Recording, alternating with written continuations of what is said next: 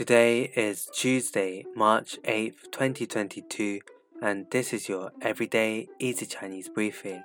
大家好，我是林老师, and in under 5 minutes every weekday, you'll learn a new word and how to use this word correctly in phrases and sentences. Today's word of the day is 常,常, which means common. Let's practice by making different words phrases and sentences with 长. The first word is 非常,非常, which means extremely. Let's look at each character of this word. 非 means not and 长 means common. A way of using it in a sentence is 你的中文说得非常好。你的中文说得非常好。 you speak Chinese extremely well.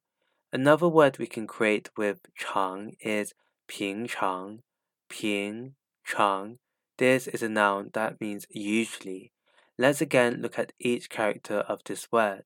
平 means level and chang means common. A way of using it in a sentence is 我平常早上九点起床。我平常早上 九点起床. I usually wake up at 9 in the morning.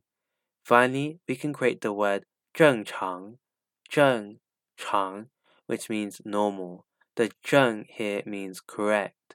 A way of using it in a sentence is 你的血压很正常。你的血压很正常。Your blood pressure is normal. This may be something you hear from a doctor when you go for a health assessment. Today, we looked at the word chang, which means common, and we created other words using it.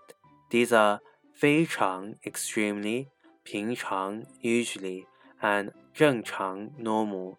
To see this podcast transcript, please head over to the forum section of our website www.everydayeasychinese.com where you can find even more free Chinese language resources.